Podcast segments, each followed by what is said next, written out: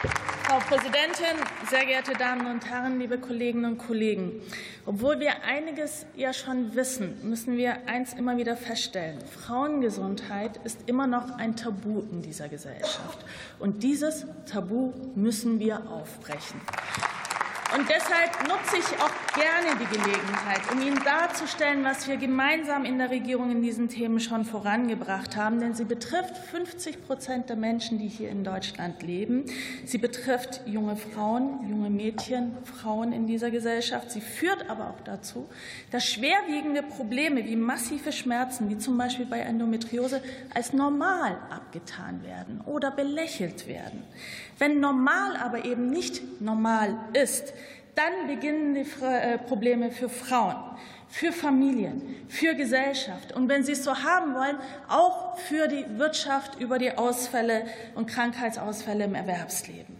Und deshalb war es auch so wichtig und notwendig, dass wir als Regierung rausgehen. Ich selbst war im Endometriosezentrum in der Klinik Leipzig und mir wurde aufgezeigt, dass Endometriose die Lebensqualität mindert und die Betroffenen massive Schmerzen zufügen kann.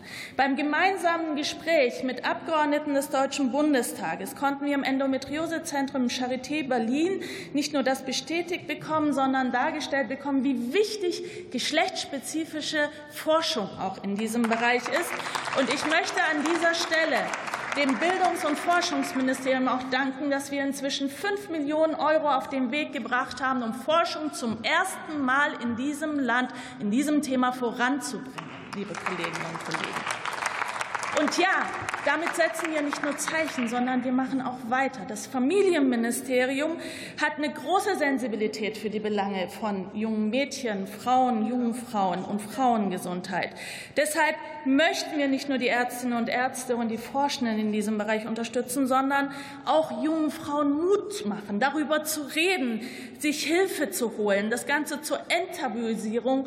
Und deshalb haben wir Informationen für Schülerinnen und Schüler, für Lehrkräfte, für pädagogische Kräfte. Wir haben Informationen für Frauenärzte und Frauenärztinnen und für alle in diesem Bereich tätig sind. Gemeinsam mit BZGA und dem Bundesministerium für Gesundheit möchten wir hier Tabus aufbrechen, und wir sind auf dem besten Wege dazu.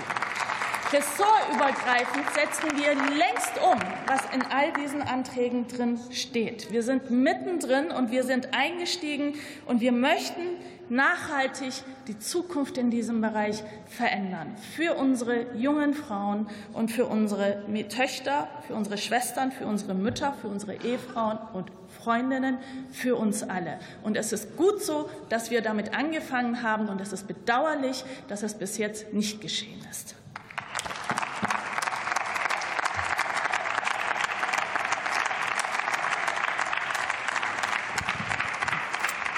Und für die AfD-Fraktion hat das Wort Dr. Christina Baum.